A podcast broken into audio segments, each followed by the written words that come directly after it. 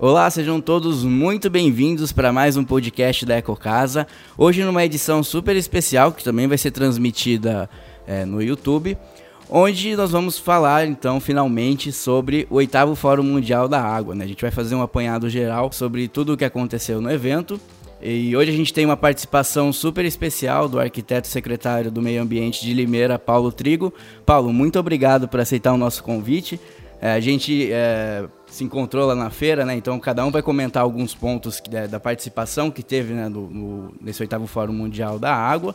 Então, muito obrigado por estar aqui com a gente e por fazer parte desse projeto da Ecocasa. Eu agradeço, Iago, o pessoal da Ecocasa, né? A gente é sempre parceiro, trabalha junto pela mesma causa. Com certeza. E com os mesmos é, objetivos, né? Então, é sempre um prazer colaborar com vocês aí e falar um pouquinho de meio ambiente, recursos hídricos e sustentabilidade num, num contexto mais geral, né?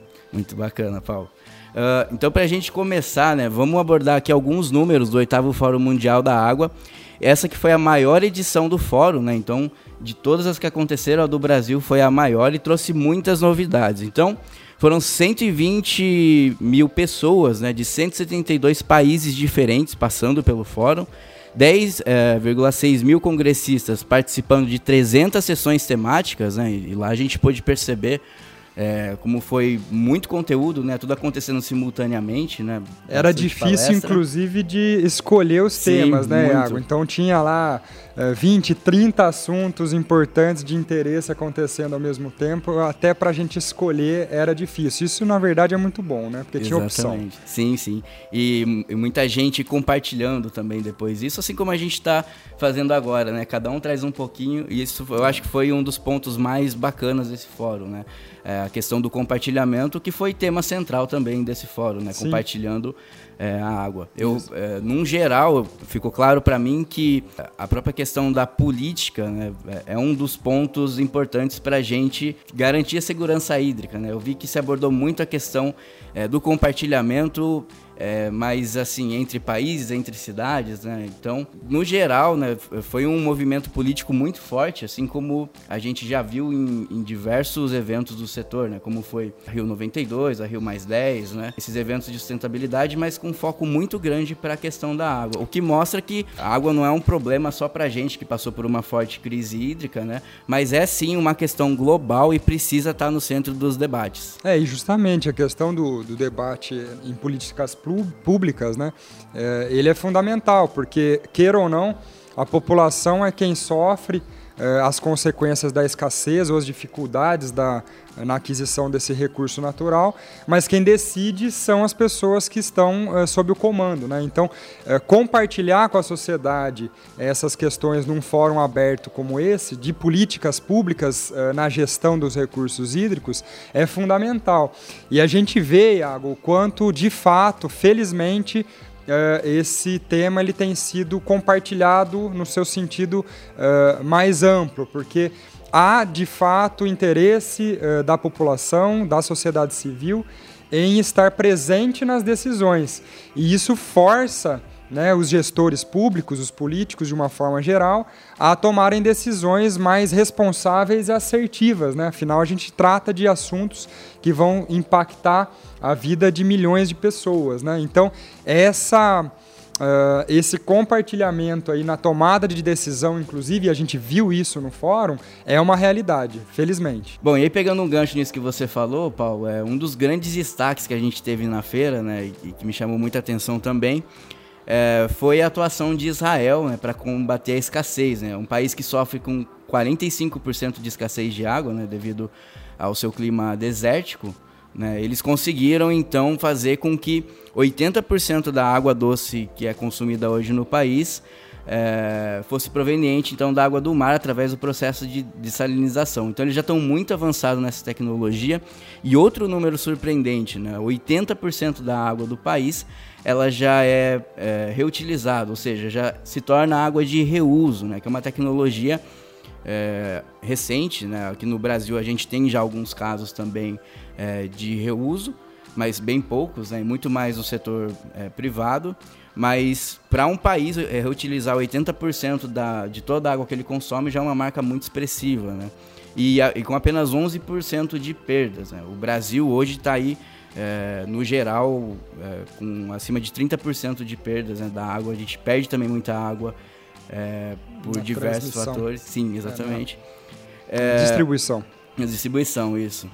E esse modelo de Israel, né, ele começa lá na questão da, da é, que você acabou de falar, justamente da legislação. Então, é, o poder público ele atua muito fortemente, né? E aí existem vários, é, várias vias de atuação, né? Mas a principal foi na questão de estimular o desenvolvimento dessas tecnologias, né? Com subsídios e tudo mais. É, depois passa pela educação, né? Então é, uma sociedade é, bem educada sobre a água, que reconheça o real valor da água, com certeza não vai é, ter aquele sentimento de abundância, que inclusive é bem Exato. comum no Brasil. Né? Exato. Né? talvez por a gente ter a maior parcela de água doce do mundo, a gente ainda sinta, mesmo pós-crise, né, é notável que esse sentimento já voltou e ele é muito perigoso. É, porque acaba fazendo a gente consumir mais água sem a devida preocupação. Depois passa pela questão da infraestrutura, né? Então, novamente, o poder público precisa atuar agora é, junto com também com o setor privado, desenvolvendo tecnologias, viabilizando essas tecnologias, né? E por último, é, pela questão do preço, né? Então, é, eles até tinham uma frase lá que me chamou bastante atenção, que é, é que o, o, real valor da água está muito atrelado ao seu preço. Então, é, se você é, tem tecnologia, mas se você tiver muito consumo, o preço da água vai ser elevado, né? E aí isso acaba sobrando para a população. Agora, se há essa consciência, há um menor consumo, você consegue é, ter uma redução de preço, então você cria um sistema sustentável, né? Então, um, o, que ficou claro para mim que precisa acontecer com muita urgência no Brasil, principalmente agora que a gente está né, em ano eleitoral, é, é, justamente ficar de olho nessa questão. É, tem muito candidato que vai né, para a TV e fala: olha, é, uma das prioridades do meu governo vai ser a saúde. Só que a cada um real que a gente investe em saneamento, a gente economiza quatro na saúde pública, né? Então, é, seria interessante a gente investigar mais. Né? O que, que aquele candidato pensa, por exemplo, sobre o saneamento básico, se ele tem algum conhecimento ou preocupação. Então a gente vê por essa estrutura de Israel, é claro que o que eu falei aqui é muito resumido, é algo muito mais complexo, mas a gente vê como a água passa a ser um sistema sustentável e, inclusive, acaba gerando emprego, riqueza é, e tudo mais. Né? Então, é muito importante essa união do setor público, do setor privado e a sociedade agindo, né? tomando as suas ações é, para economizar a água, né? para preservar o recurso, mas também fiscalizando né? e cobrando o setor público. É, e o que, que a gente entende disso tudo também, né, Iago? É a, é a questão que você falou, que você comentou uh, o sentimento de abundância. Né? Isso é muito perigoso. A gente é, é, inflar o peito para falar que o Brasil é, é um, o país que mais detém a água doce do mundo e achar que isso, na verdade, isso é, claro, sim, uma qualidade enorme. Mas isso uh, torna-se perigoso no sentido em que eu não dou o devido valor, que foi essa expressão que você utilizou, uh, para aquele recurso abundante. E a gente vê, mesmo vivendo num país com essa abundância hídrica, passamos aqui, em 2014, pela maior crise dos tempos recentes. Então, isso nos mostrou, né, nos deu um tapa para acordar e ver. É, se eu não fizer a gestão desse recurso, não adianta ele ser abundante, porque ele vai faltar em algum momento. E é aí que entra a política pública, por exemplo, e é aí que entra a consciência e o apoio ou incentivo às pessoas que fazem as ações individuais ou as empresas que também eh, coletam água de chuva, eh, tratam e reutilizam a sua água. Né? Você estava falando de Israel, uh, por que, que lá a tecnologia é tão avançada e eles têm um índice tão alto, né, 80% de reutilização dessa água? Porque lá a água é extremamente escassa. Então, desenvolve isso força a tecnologia a andar mais rápido e ao poder público a subsidiar ou incentivar. Então, aqui a gente tem abundância, isso nos deixa mais acomodados, isso é muito perigoso. E é aí que vai então é, o incentivo caso a caso ou as pessoas ou empresas que por si, é, independentemente é, de uma obrigação da, de, de um governo, por exemplo, elas optam por fazer a sua parte e também colaborar. Né? Isso é sabido que é positivo para todos e traz vantagens para todos, então a gente tem que ter essa consciência de que o recurso é abundante, mas uma má gestão vai nos faltar da mesma forma. Com certeza. E, e só voltando na questão né, do, do saneamento, é um dado que é, é muito obscuro né, e que a gente não vê, não é o que a gente vê todo dia nos noticiários, mas hoje é, basicamente metade do Brasil não tem acesso à, à, rede de coleta e tratamento de esgoto, né? Então esse também é outro dado muito grave.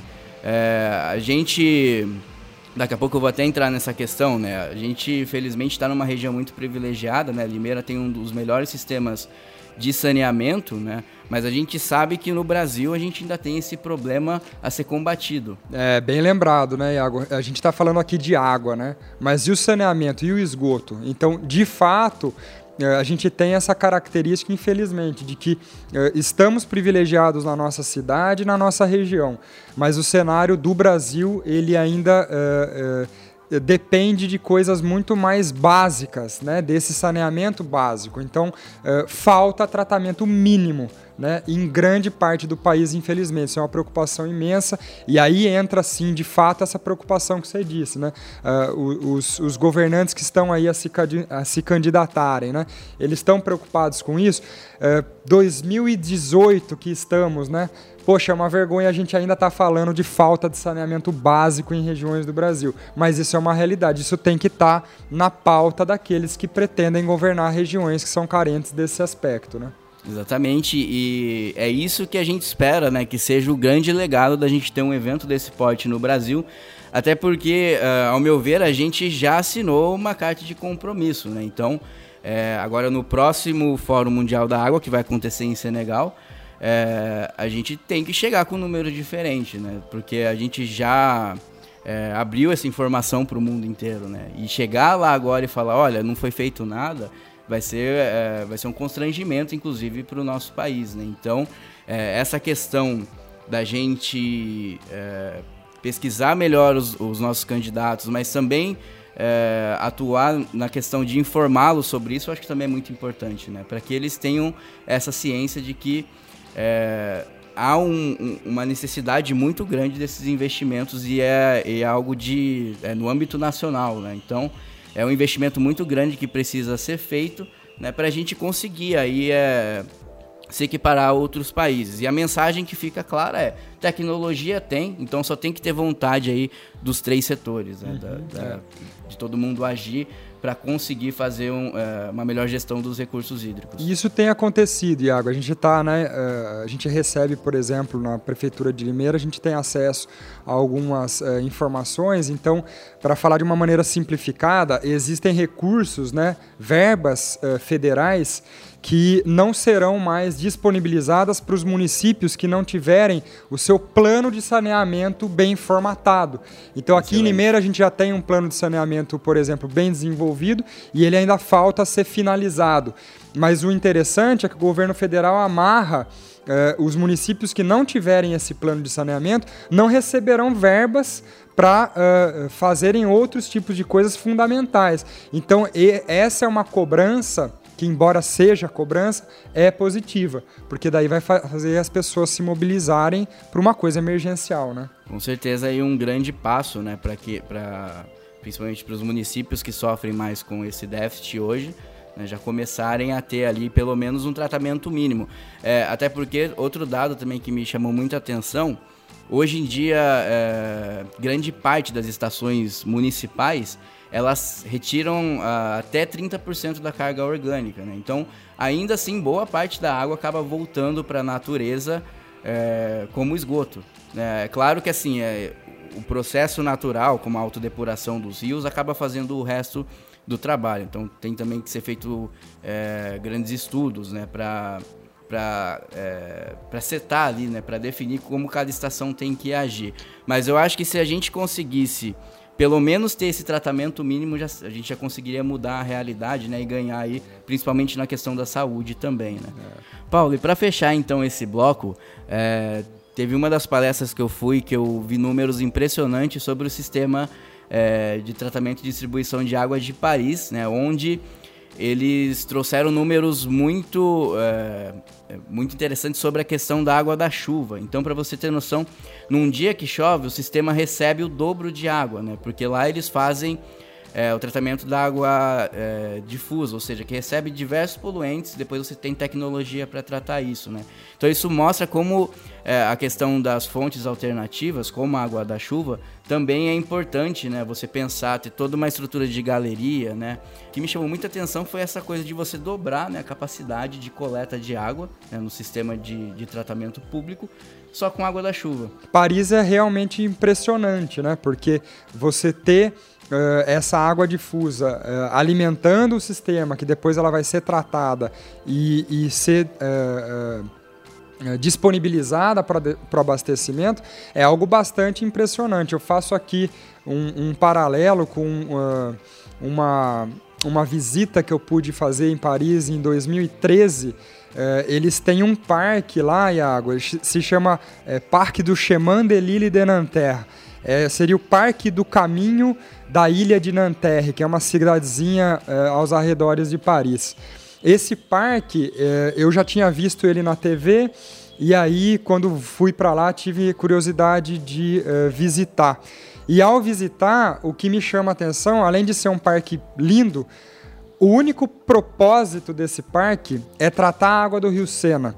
Então ele capta a água do rio Sena através de um parafuso de Arquimedes, que é uma rosca sem fim que consome pouquíssima energia, sobe para o alto do parque, que ele é em declive, e através de cinco baçãs, que são cinco tanques, ele vai tratando através de fitorrestauração com plantas aquela água. E depois ela volta para o rio Sena, escorrendo por uma cascata de plantas. Então, assim, Veja que interessante como aquela cidade utiliza do tratamento da água para fazer um parque fantástico e com um propósito tão nobre como esse, né? Simplesmente captar água suja do rio, fazer devolver ela mais limpa para o mesmo local e nesse ínterim, nesse eh, trajeto acontece um parque fantástico, né? Então são realmente exemplos que a gente tem que eh, seguir, né? Tem que nos espelhar realmente.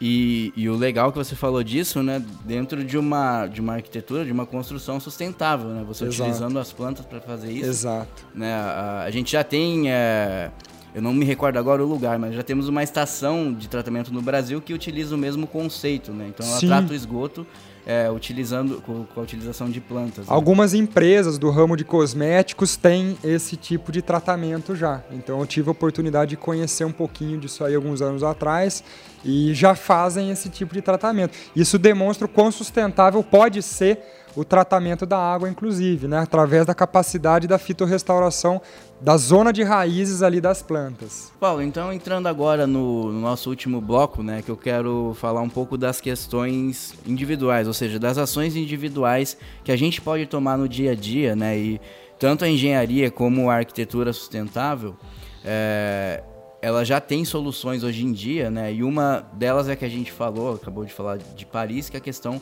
do aproveitamento de água da chuva, né? Então, é, uma coisa ficou muito clara para mim nesse tempo é, em que eu atuo nessa área é que durante a crise criou-se uma consciência muito grande. Né? Quando eu preciso, quando a água falta na torneira, aí a, a, os recursos alternativos ganham muito mais valor. Mas parece que depois que passa esse período, né, a, o sentimento de, de abundância volta né, e perde-se completamente o valor dessas ações. Então eu queria que você comentasse hoje, principalmente para essa questão da arquitetura sustentável, né? O quão importante é você tomar essas ações, é, seja tendo uma cisterna, seja tendo um sistema de reuso, que já é, é, uma realidade no Brasil, apesar de a gente ainda não ter uma legislação é, própria para isso, mas já é possível, né? Então, é, como é esse cenário hoje e o que, que a gente pode fazer, né? como é que a gente pode ampliar esse conceito né? e a importância que isso tem para uma construção. É, de fato, Iago, é, são, é, eu acho que esse caminho ele tem que vir pela conscientização. Né? É, existem duas formas de eu aderir a alguma coisa. Uma é sendo obrigado, então a legislação me obrigaria, por exemplo, e em Limeira a gente inclusive tem construções acima de 300 metros quadrados, existe legislação municipal que dita que deve ter é, captação de água de chuva, né? mas a gente não tem condição de fiscalizar isso tudo e aí fica é, numa condição de é, a pessoa aderir ou não aderir. Existe uma legislação, eu sou obrigado a fazer? Esse é um ponto. Outro ponto diferente que eu acho mais mais efetivo é você fazer através da consciência e da educação ambiental. Então, eu não sou obrigado a ter um reuso ou uma captação de água de chuva, mas eu o faço. Por quê? Né? Então, dentro da arquitetura sustentável, a gente conhece sistemas de eh, captação de água de chuva, as cisternas, e sabemos que ela pode ser essa água. Eh, utilizada, por exemplo, uh, para alimentar vaso sanitário, mesmo torneira, ter uma diversidade grande de finalidades. Esse seria um ponto ideal, né? Eu captar água, uh, minimamente tratar ela, né? Que é só uh, limpar as folhas e os resíduos que decantam na cisterna e utilizar na torneira. Outra coisa interessante que eu tenho dito bastante para os meus alunos, eu também dou aula de paisagismo e atuo um pouco na área de paisagismo, é o seguinte: Uh, a água de abastecimento público é uma água tratada. Então é uma água que ela tem aditivos químicos para torná-la potável. Né? A gente tem que beber e não ficar doente. Para as plantas, a carga orgânica que no organismo humano faz mal, faz muito bem. Então, é interessante que aquela água, entre aspas, mais pura, porém cheia de carga orgânica, que é a água que chega até uma cisterna, por exemplo, ela lavou o telhado, ela tem poeira ali, ela tem. Uh, uh, é, materiais que foram carreados. E aí a gente pode simplesmente, que é o que eu faço aqui na minha casa, né? Simplesmente a gente pode utilizar a água da chuva para irrigação ou para lavagem de veículos e lavagem de, eh, de quintal, enfim. Mas para planta, a gente conversa pouco sobre isso, né? A gente não se toca uh, desse detalhe. Uh, é uma água extremamente, entre aspas, saudável porque ela tem carga orgânica, ela é purificada e ela não tem aditivos químicos. Então, assim, não precisa é, chegar no ideal, que é eu captar aquela água, reservar e abastecer a minha casa. Eu posso simplesmente utilizá-la para fazer irrigação, por exemplo. Né? Então, esse, é, quando a gente começa por uma atitude muito pequena, isso vai abrindo portas para eu querer melhorar o meu sistema. E eu acho que tem que ser através da educação, tem que ser pelo amor e não pela dor. Né? A lei faz a gente cumprir determinadas regras pela dor, mas quando é pelo amor é diferente. Inclusive há legislações, vocês sabem muito bem disso, uh, que fazem a gente agir também pelo amor, como é o caso do IPTU verde. O IPTU verde você pode ou não aderir. Quem adere ao IPTU verde, ele está sendo, entre aspas, reconhecido um trabalho que aquele, aquele cidadão fez de implementar um sistema sustentável na sua construção e ele tem um abatimento de imposto. Por menor que seja esse, esse abatimento, normalmente eles, o abatimento é pequeno mesmo, mas a pessoa se sente estimulada e não obrigada. E isso é muito diferente, né? Quando eu estou estimulado a fazer, eu pretendo, eu tento fazer mais. Quando eu sou obrigado, eu só faço o que me obrigaram. Então a gente acredita muito que esse tipo de incentivo, esse tipo de estímulo e a consciência ambiental advinda aí da uh, educação ambiental é o que vai fazer aumentar uh, essas ações aí de construção sustentável, que é a área que a gente trabalha, né? Excelente, Paulo. Isso é, me remete a uma coisa, né? O próprio conceito da, do desenvolvimento sustentável, ele já propõe essa questão desse ganha-ganha, né? Então, se a gente tem harmonia entre, entre o desenvolvimento social, o desenvolvimento ambiental e o desenvolvimento econômico, a gente atinge né, o que a gente chama de desenvolvimento sustentável, Exato. que é exatamente isso. São todos ganhando. Né?